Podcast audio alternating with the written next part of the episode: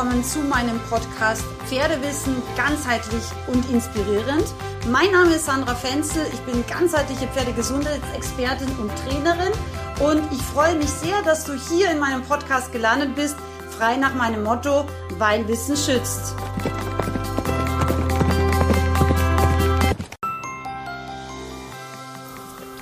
Heute ist also die Geburtsstunde von meinem Podcast. Ähm, Pferdewissen ganzheitlich und inspirierend.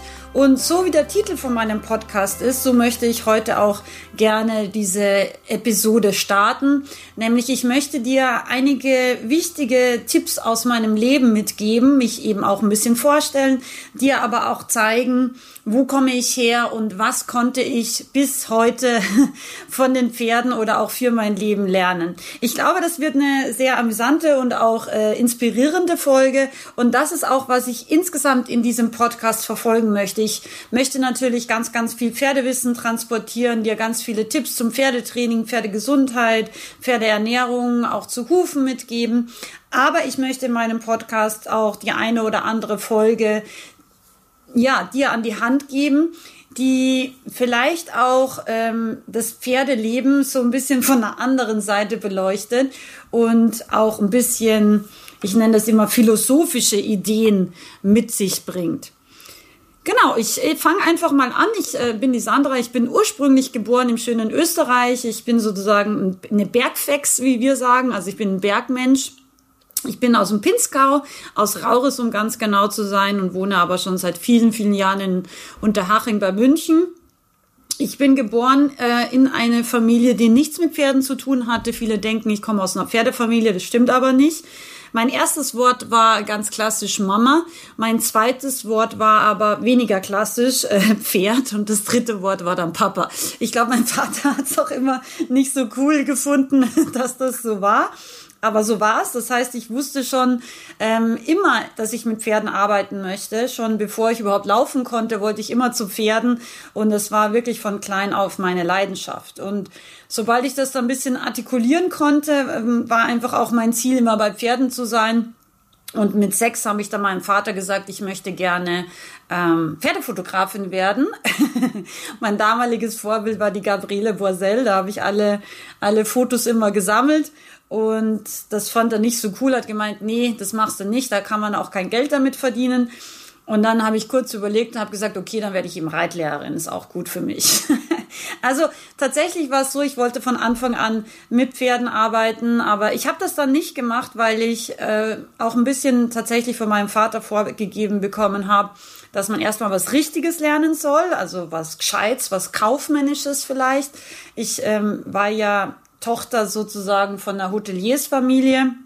Also wir hatten ein Hotel zu Hause, ganz klassisch auch für Österreich, äh, in dem Wintersportgebiet. Und äh, so bin ich auch erstmal ein bisschen in die Richtung gegangen, weil, wie gesagt, meine Eltern oder mein Vater speziell nicht diesen Pferdebereich unterstützen wollte. Und dann bist du ja Teenager und irgendwas musst du dann machen nach der, nach der ersten Schulbildung. Und da habe ich mich dann eben für die Tourismusschule entschieden. Und es war auch okay. Ähm, ich habe eben auch Sprachen gelernt, ich konnte viel reisen. Das finde ich auch einen ganz, ganz wichtigen Punkt, dass man einfach als junger Mensch auch viel reist und habe dann eben mit allem, was ich in der Tourismusbranche verdient habe, meine ersten Ausbildungen auch finanziert.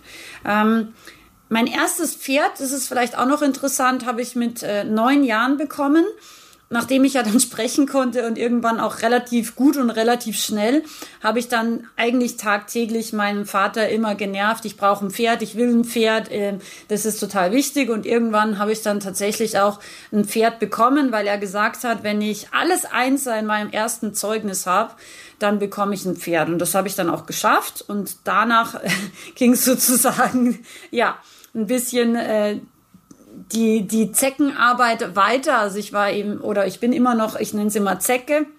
Das heißt, wenn ich mir was in den Kopf gesetzt habe, dann bleibe ich auch so lange dran, bis ich das tatsächlich erreiche. Und das ist auch etwas, was, glaube ich, wichtig ist, dass wir Ziele haben und diese Ziele auch wirklich verfolgen und nicht zu früh aufgeben, weil das ist etwas, was ich festgestellt habe. Viele Leute geben auch zu früh auf. Nicht nur bei den Pferden, sondern eben auch im sonstigen Leben. Und ich habe dann eben drei Jahre lang hingearbeitet und mit neun habe ich dann endlich mein erstes Pferd bekommen. Ähm, dieses Pferd hat mich auch sehr, sehr viel gelehrt. Sie waren eine sehr charakterstarke Isländer Stute, Heidrun, also Heidrun auf Deutsch. Ich habe sie aber Heidi genannt. Ja, und ich war einfach äh, sozusagen total im Wendy-Mode. Also ich war einfach wahnsinnig glücklich, ein eigenes Pferd zu haben. Und bin sie ganz viel geritten ohne Sattel, weil ich eben zu schwach war, um diesen Sattel da hochzuheben. Und bin dann vom Zaun aus auf das Pferd und habe so von Anfang an, ich wusste ja nichts und ich konnte eigentlich auch nicht viel, aber ich wollte halt immer reiten und ich wollte immer mit Pferden sein. Und das hat tatsächlich dazu geführt, dass ich sehr wild und sehr unbedarft an die ganze Sache rangegangen bin. Und ich glaube, das war auch gut so, weil ich halt nicht dieses klassische Reitschulthema mitbekommen habe. Ja, ein Pferd ist einfach zum Reiten da, das muss auch jeden Tag laufen und jeden Tag funktionieren und so weiter. Und es ist auch ein bisschen ein Sportgerät, ja. Also all diese Themen, die man sonst vielleicht bei manchen Kindern auch so ein bisschen in der Reitschule tatsächlich, ich denke, auch unbewusst vermittelt die habe ich nie gehabt, weil für mich war die Heidi einfach mein Freund oder meine Freundin. Ja, mit der war ich ganz viel zusammen. Wir haben ganz viel erlebt. Wir haben ganz viel Spaß zusammen gehabt. Ich bin ohne Sattel, Vogelwild durch die Gegend geritten. Ja, und das war einfach äh, eine schöne Kindheit. Und das hat sich dann eben ergeben, dass meine Schwester auch ein Pferd gekriegt hat. Dann hatten wir also zwei. und, ähm, und dann waren wir eben manchmal schon auch auf Kursen, um einfach auch ein bisschen was zu lernen. Aber generell hatte ich nicht so wahnsinnig extrem viel Unterricht einfach als Kind, weil wir am Ende der Welt sozusagen gewohnt haben, pferdetechnisch.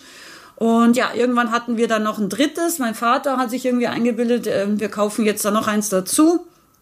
Und dann hatten wir irgendwann drei Stuten und haben uns überlegt, ja, da könnte man ja auch mal einen Hengst herholen. und das war irgendwie so, ja, man war total unbedarft, man, man kannte eigentlich sich auch nicht wirklich so aus, aber irgendwie hatten wir halt ein bisschen Grund und haben uns das dann so überlegt. Und so ist das alles ins Rollen gekommen. Und dann hatten wir eben drei Stuten, haben einen Hengst hergeholt, dann hat aber nur eine aufgenommen, dann hätten wir ja ein Einzelkind bekommen, das wollten wir dann auch nicht, weil wir wussten, das ist nicht gut. Und dann wollten wir eine tragende Stute kaufen und dann wurde uns äh, zwei tragende Stuten zum Preis von einer angeboten und dann haben wir auf einmal schon fünf Stuten gehabt. Und ja, dann haben wir die nochmal belegen lassen, weil der Hengst irgendwie da bleiben hat sollen und auf einmal hatten wir eine ganze Zucht. Und tatsächlich sind wir so ein bisschen wie die Jungfrau zum Kind dazu gekommen. Aber ich erzähle dir das, weil ich glaube, es ist wichtig zu verstehen oder auch meinen Hintergrund so ein bisschen zu verstehen, warum ich manche Dinge anders mache und anders sehe als andere Leute. Ich habe im Endeffekt meine ganze Kindheit fast in der Pferdewiese verbracht. Ich habe junge Pferde beobachtet, ich habe äh, Pferde äh, sozusagen beim Fohlen bekommen beobachtet, ich habe Pferde eben, also Hengste in der Herde. Wir hatten eben dann verschiedene Hengste auch bei unseren Pferden. Das Verhalten vom Hengst zu den Stuten beobachtet, von Stute zu fremder Stute beobachtet. Also ich habe wirklich meine ganz, ganze Kindheit eigentlich in der Pferdewiese verbracht und habe beobachtet. Und das ist etwas, was ich dir auf jeden Fall auch hier mitgeben möchte und dir auch empfehlen möchte. Wenn du die Möglichkeit hast, beobachte dein Pferd. Beobachte Pferdeherden. Ähm, geh auch mal vielleicht zu einem Züchter, wenn du jemanden kennst und frag, ob du einfach mal zwei Stunden in der Pferdewiese sitzen darfst, wenn die Fohlen da sind oder auch äh, wenn ja, wenn ein bisschen Action ist, wenn die Stuten mit dem Hengst zum Beispiel zusammengelassen werden oder ein neues Pferd in die Herde kommt. Das sind einfach ganz, ganz interessante Erfahrungswerte, die ich habe, weil Pferde zu lesen ist für uns als Menschen nicht so einfach, weil wir einfach grundsätzlich komplett anders sind. Wir reden. Deswegen bist du auch im Moment in meinem Podcast, weil du mir zuhörst. Unsere ganze Sprache ist eigentlich fokussiert auf das auf das Wort. Wir haben natürlich auch eine Mimik und eine Gestik, aber nichtsdestotrotz, wir drücken ganz, ganz viel einfach über Worte aus, die leider auch nicht immer richtig verstanden werden. Aber Wort ist eben diese verbale Kommunikation ist wahnsinnig wichtig. Und das ist bei Pferden anders. Und deswegen ist es so wahnsinnig wichtig, eben zu lernen, ähm, was sagt ein Pferd ohne Worte. Und wie gesagt, ich glaube, ich habe da einen riesen Vorteil, weil diese vielen, vielen Stunden, die ich in der Pferdewiese gesessen habe und einfach den Pferden zugeschaut habe, die kann mir keiner nehmen. Und ähm, das ist, glaube ich, wirklich auch der Grund, warum ich, wenn ich Online-Ausbildungen mache, innerhalb von einer Müttelsekunde oft erkenne, wie geht es diesem Pferd, wie fühlt sich dieses Pferd. Ähm, ist diese Übung jetzt für dieses Pferd schwer? Ist es konzentriert? Ist es müde? Ja, auch auf jedem Video, selbst auf Fotos kann ich das sehr oft sehr schnell erkennen. Und das ist nicht, weil ich so ein Riesentalent bin. Also das ist mir auch nochmal ein wichtiger Punkt. Ähm, ehrlich gesagt, ich hatte nie Talent, weder zum Reiten, glaube ich, noch zu sonst irgendwelchen Sachen. Aber was ich habe, ist äh, einen sehr, sehr starken Willen. Also einen Willen, Dinge zu lernen, ja. Und auch einen Willen, Lösungen zu finden, ähm, wenn es auf den ersten Moment wirklich sehr, sehr schwer erscheint. Und all das, was ich in meinem Leben gemacht hat, basiert auch auf diesem Willen. Und vielleicht kannst du ja auch manchmal an meine Worte denken, wenn du merkst, okay, jetzt wird's, wird's schwer, jetzt wird's unangenehm, jetzt wird's hart, ja überleg einfach mal oder frag dich einfach die Frage, ähm, was ist eigentlich noch möglich? Wie kann ich jetzt mit Leichtigkeit dieses Problem lösen? Und wenn du dir diese Frage stellst, wart einfach mal ein oder zwei Tage und stell sie dir jeden Tag. Manchmal ergeben sich Sachen dann, die erstaunlich sind, ja. So, jetzt aber zurück zu meinem äh, Lebensweg. Ich habe also dann eben Pferde mit meinen Eltern, meiner Schwester gemeinsam gezüchtet. Ich habe dann mit 14 angefangen, eben Jungpferde auch einzureiten, also sehr, sehr früh, weil wir hatten ja dann auch schon Jungpferde und die mussten ja dann auch irgendwie ausgebildet werden. Da habe ich mich relativ früh also versucht. Ich habe ähm, dann auch relativ früh angefangen, weil wir eben dieses Hotel hatten, so nebenbei ein bisschen die Kinder von den von den Hotelgästen zu unterrichten. Also auch schon mit 14, glaube ich, habe ich sozusagen meine ersten kleinen Reitstunden gegeben. Das heißt, ich war sehr, sehr früh dran, einfach das nebenbei äh, mit dem Hotel einfach so ein bisschen zu kombinieren. Und das hat auch wirklich sehr Spaß gemacht. Und was ich in dieser Hotelzeit auch gelernt habe, ist einfach auch ein bisschen mehr über Menschen zu lernen und Menschen zu verstehen. Das ist nämlich auch ein wichtiger Punkt. Nicht jeder Trainer kann sein Wissen gut weitergeben. Aber wenn wir Menschen ein bisschen mehr verstehen, dann fällt uns das oft leichter weil einfach Menschen auch unterschiedlich lernen, ja. Und wenn du einen Trainer suchst, ist das auch ein wichtiger Punkt. Der Trainer muss dir ein bisschen sympathisch sein, aber er muss vor allem auch deine Art der Kommunikation und deine Art des Lernens auch verstehen, weil manchen Leuten müssen wir eine Lektion vorzeigen am Boden. Also ich mache das auch oft. Ich reite das sozusagen vor. Wie schaut eine Galopppirouette aus oder wie schaut eine Vorhandwendung aus und reite das sozusagen dann vor. Manchen Leuten musst du es einfach nur erklären, das reicht ihnen. Ja, manche Leute brauchen vielleicht auch eine Skizze oder ein Bild oder einen Text, den sie in Ruhe nochmal lesen können. Also da sind wir Menschen sehr, sehr unterschiedlich. Und das habe ich früh gelernt, eben Menschen so ein bisschen auch zu verstehen und auch zu analysieren. Und ja, als ich dann, ich glaube, 18 war, habe ich dann auch meinen ersten Trainerschein gemacht, also Isländer Trainerschein, ganz äh, normal, weil ich ja vom Isländer einfach auch kam. Ich war ja auch zu der Zeit tatsächlich Turnierreiterin, also ich kenne auch die Turnierreiterei-Szene. Ich war im Kader, ich war sogar ziemlich erfolgreich und habe dann eben auch überlegt, okay, mit dem Hotel, was könnte ich jetzt da noch machen? Und ich war schon auch immer ein bisschen sportlich und habe dann überlegt, okay, ich werde Gesundheitstrainerin für Menschen. Und das war auch ein ganz großartiges Schlüsselerlebnis für mich, weil ich in dieser Ausbildung viele Sachen über Bewegung, Entspannung, aber auch eben über Ernährung und auch über Muskelstoffwechsel gelernt habe. Und da habe ich zum Beispiel gelernt, dass äh, ein, ein Muskel nach einem wirklich deutlichen Trainingsreiz bis zu 48 Stunden braucht, um sich von diesem Reiz zu erholen. Und da war ich total erstaunt, dass das so lange ist, also zwei Tage. Und habe aber dann auch verstanden, warum mein damaliger äh, Turnier-Isländer, der Bangsee, eben oft irgendwie so ein bisschen turniersauer war, dachte ich immer. Oder übertrainiert, anders gesagt. Ja, Der lief am Anfang immer ganz gut im Frühjahr und dann so im Sommer ging es noch einigermaßen und dann im Herbst raus hatte er einfach keinen Bock mehr auf die Turniersaison. Und ich dachte immer, ja, es ist einfach so die Turnierreiterei an und für sich. Aber tatsächlich, als ich dann mit 19 in diesem sehr, sehr langen Kurs, ich glaube, der ging über ein Jahr war, oder sogar über ein Jahr, ähm, habe ich dann verstanden, okay, ich habe ihn einfach überlastet. Ich habe zu früh immer Trainingsreize gesetzt und dadurch ist dieses Pferd einfach äh, peu à peu übertrainiert worden. Die Muskeln sind sozusagen sauer geworden und er damit mit. Und das war sehr erstaunlich. Und dann war es eben so, ich hatte von Anfang an ja, deswegen sage ich, ich habe kein Talent gehabt zum Reiten. Auch ich hatte einen sehr schlechten Körper. Also ich habe ja Skoliose, einen Flachrücken, äh, aber gleichzeitig auch eine Rotation in der Wirbelsäule und ein Hohlkreuz. Also ich habe ungefähr alle Sachen, die man in einem Rücken vereinen kann, habe ich geschafft, in diesem einen Rücken zu haben. Und ich hatte deswegen auch sehr, sehr früh Rückenprobleme mit, also ich glaube, mit zwölf fing das an.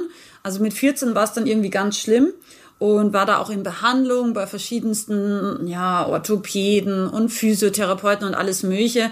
Du musst dir vorstellen, das ist ja mittlerweile 20 Jahre ungefähr her und damals war das noch gar nicht so gängig, dass man da so viele Sachen therapeutisch eben auch macht.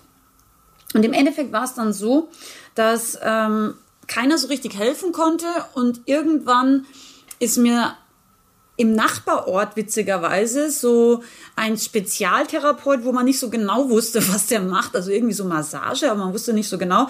Und der war halb Chinese, halb Russe. Also ein ganz interessanter Mensch und Typ. Und zu dem bin ich dann irgendwie gegangen oder meine Eltern haben mich dahin gebracht, weil es war echt schlimm. Ich hatte halt jeden Tag Schmerzen. Und der hat dann total komische Sachen an meinem Körper gemacht und ich habe es auch gar nicht verstanden. Aber nach der ersten Sitzung habe ich schon gemerkt, mein Körper ist irgendwie anders. Das fühlt sich jetzt besser an. Und ich glaube, ich war irgendwie drei oder viermal dort und dann hatte ich gar keine Schmerzen mehr. Und dann wusste ich, mit 14 habe ich dann gedacht, das ist so cool. Das ist ja mal echt, das hatte ja mal wirklich einen Mehrwert. Und ich hatte damals eben dann mein Turnierpferd, den Bangsi, bekommen. Also der hatte auch sehr, sehr geraden Rücken. Und ich habe sofort wie ich diesen Rücken von diesem Pferd gesehen habe, habe ich gedacht, ob der wohl auch so Rückenschmerzen hat wie ich, weil der Rücken schaut irgendwie gleich aus wie mein Rücken. Und dann habe ich mit 14 beschlossen, nachdem ich ja nicht Pferdefotografin und auch nicht Reitlehrerin werden durfte, sozusagen, habe ich dann zu meinem Vater gesagt, weißt du was? Ähm, viel cooler, ich werde Pferdetherapeutin. das fand er aber auch nicht so cool. Und äh, das ist aber so die Geschichte gewesen. Ich wollte immer was mit Pferden machen, aber so, mein Vater fand es einfach nicht so gut und deswegen habe ich erstmal so kaufmännische Sachen gelernt, was ich auch jedem trotzdem empfehlen würde. Aber ich habe im Endeffekt dann jeden Cent immer in Pferdeausbildungen gesteckt. Ich habe dann eben Kraniosakrale Osteopathie für Menschen und Pferde ähm, gelernt über drei Jahre. Ich habe äh, Pferdephysiotherapie gelernt. Ähm, dann war ich Anfang 20 so, ähm, hatte dann leider Probleme bei meiner alten Studie, die war damals so 20 dann ungefähr auch, ähm, oder 18, genau, sie war ein bisschen jünger als ich, 18 war sie dann. Dann hatte ich eben Hufrollenprobleme, obwohl ich immer super Schmiede dran hatte, ja, und die hat aber dann wirklich so eine starke Lahmheit entwickelt, dass halt alle Schmiede und alle Tierärzte gemeint haben, die muss man jetzt einschläfern. Und das war wirklich ganz, ganz schlimm für mich, weil für mich war sie ja immer noch sozusagen meine beste Freundin. Ja, ich habe meine ganze Kindheit mit ihr verbracht und ich bin dann zu ihr hin, nachdem irgendwie der dritte oder vierte, ähm, ja, wirklich auch Fachtierarzt gesagt hat, das wird nichts mehr, bin ich dann zu ihr hin und habe gesagt, Heidi, war's das jetzt? Willst du sterben? Willst du gehen? Ja, das ist okay, wenn du gehen willst, aber willst du jetzt gehen? Und sie hat mich angeschaut und ich wusste in dem Moment, nee, sie will nicht sterben Sie will nicht gehen. Sie will, sie will hier bleiben. Und das war total witzig, weil hm, das ist jetzt über 20 Jahre her. Und ich weiß auch heute nicht mehr, wo ich diese Adresse dann gefunden habe von dieser Hufpflegerschule, die ich dann gemacht habe. Ähm, weil das Internet damals war im Endeffekt Wüste, da gab es kaum was. Aber das ist das, was ich meine. Wenn du ein Problem hast, ja, und wirklich nach einer Lösung suchst, und wirklich immer wieder fragst, wo ist die Lösung? Wo finde ich die Lösung zu meinem Problem? Dann wird sich irgendwas auftun, da bin ich mal ganz sicher. Und ich habe auf jeden Fall dann diese Hufpflegeadresse herbekommen, habe dann da angerufen, habe gesagt, ich muss jetzt da mitmachen. Und dann haben die gesagt, nee, nee, der Kurs läuft schon, da hast irgendwie schon zwei Blöcke versäumt oder so. Und dann habe ich gesagt, ist mir wurscht, mein Pferd stirbt sonst, ich muss das jetzt lernen. Und dann habe ich tatsächlich im mehr oder weniger Privatunterricht, habe ich dann schnell ein bisschen was nachgeholt und war aber einfach wahnsinnig untalentiert. Also es war echt, diese Hufpflegeausbildung war für mich ganz, ganz schrecklich, weil wir haben immer mit diesen toten Füßen dann geübt. Das war für mich ganz grausig. Ich war ständig zwischen Kreislaufkollaps, Tod und Leben ungefähr, weil ich dieses eben das Blut und so auch nicht sehen konnte. Mir hat da mega geekelt. Und ähm, tatsächlich nach einem halben Jahr musst du dir vorstellen, ist der Hauptdozent von dieser Ausbildung zu mir gekommen, der Peter damals Und dann hat er gesagt, Sandra, pass auf, wenn du jetzt aufhörst, dann zahlen wir dir dein ganzes Geld zurück. und ich war, ich habe den angeschaut mit riesen Augen. Ich war einfach die schlechteste in diesem Kurs und ich war einfach 500 Prozent schlechter als alle anderen, weil ich hatte gar keine Kraft. Ich konnte diese Hufe einfach nicht schneiden und ich war so langsam. Ähm, ich habe ihn angeschaut und habe gesagt, weißt du was, Peter, ich scheiße auf das Geld, ich bleibe in dieser Ausbildung, weil sonst stirbt meine Stute und das hat sie nicht verdient.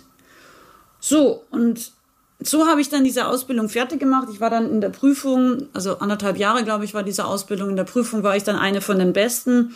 Ähm, auch hier war ich Zecke, auch hier habe ich das dann hinbekommen, ähm, zu verstehen und zu lernen. Ich war einfach technisch und handwerklich so schlecht. Die Theorie habe ich schon verstanden, aber ich konnte es halt nicht hinarbeiten.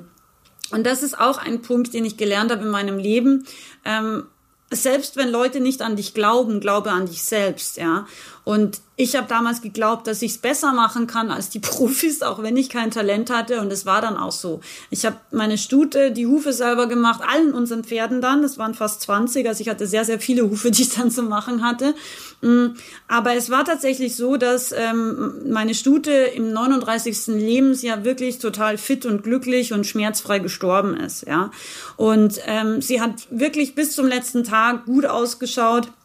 Und sie war mega fröhlich, sie ist immer noch über die Koppeln galoppiert. Und dann war sie wirklich von einem Tag auf den anderen müder. Und dann hat sie ähm, eine Thrombose in, im Hinterbein bekommen. Und, und dann war es auch okay, dass sie geht, ja. Aber sie ist bis zum Schluss wirklich ja, einfach ein Happy Horse gewesen. Und das ist ganz, ganz wichtig gewesen für mich, weil ich konnte sie durch diese Hufpflegeausbildung retten.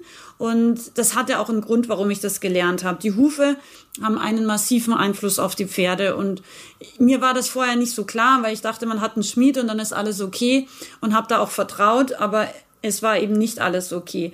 Und das ist auch ein Punkt, den ich dir heute mitgeben möchte dass du lernst oder dass du wirklich versuchst, auf deinen Bauch zu hören. Weil wie oft habe ich schon Pferde behandelt, wo ich gesagt habe, ja, dieses und jenes. Und dann sagt die Besitzerin zu mir, Sandra, genau das ist mein Bauchgefühl und ich habe es auch dem Tierarzt oder dem Hufschmied oder dem Hufpfleger gesagt, aber er hat gesagt, es stimmt nicht, ja, oder der Trainer hat auch was anderes gesagt.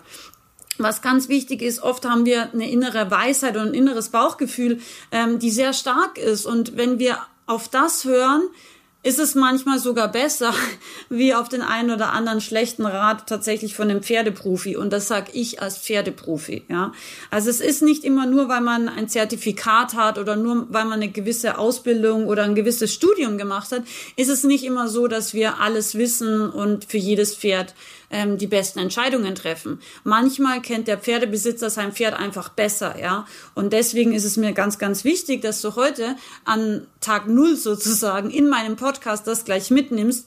Hinterfrage Dinge kritisch, auch wenn sie von Profis kommen und fühl immer in dich rein, wie spürt sich das an für dich und dein Pferd. Das ist ganz, ganz wichtig, weil das müssen wir manchmal auch ein bisschen wieder lernen, ja. Gut, ich war also dann Hufpflegerin aus Verzweiflung. Ähm, ich habe dann noch für meinen anderen alten Wallach bin ich dann noch Pferdedentistin aus Verzweiflung geworden. Das war relativ ähnlich auch extrem untalentiert, hat mir extrem schwer getan, habe aber final ähm, die beste Ausbildung sogar in der Geschichte dieser ganzen Ausbildung abgeliefert. Also das war wirklich auch eine ganz, ganz harte Geschichte damals. Diese Ausbildung war richtig schwer und auch eben dieses körperliche war sehr schwer, finde ich. Aber ich habe es dann auch hingekriegt, weil ich bin ja Zecke, das weißt du mittlerweile. Und genau, so habe ich relativ viele Ausbildungen, teils ähm, freiwillig, teils auch aus Verzweiflung gemacht. Ich habe dann noch den Trainer klassisch Barock gemacht, war eben auch, das habe ich vergessen, mit 19 glaube ich, habe ich dann auch den Centered Riding Instructor gemacht, ja, und das ist auch eine tolle Geschichte gewesen, weil man einfach so ein bisschen ja, mit mehr Körperbewusstsein Reitunterricht dann auch gegeben hat, oder ich zumindest, weil man einfach viel, viel besser den Menschen auch ähm, biomechanisch verstanden hat. Und genau, ja, das sind so meine Hauptausbildungen. Ich habe viele andere Ausbildungen noch gemacht, was weiß ich, sowas wie Pferdeergotherapie oder pferdegestützter Coach bin ich auch und einige andere Dinge. Und zusätzlich zu all diesen Ausbildungen habe ich auch noch BWL studiert, ja.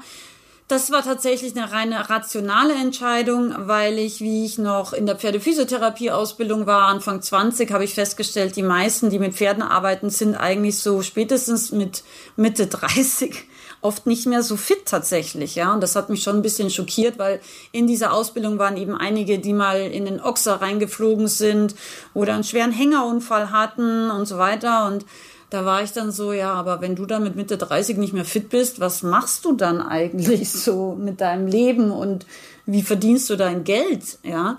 Und deswegen habe ich dann rein rational ähm, mich entschieden, auch noch zu studieren.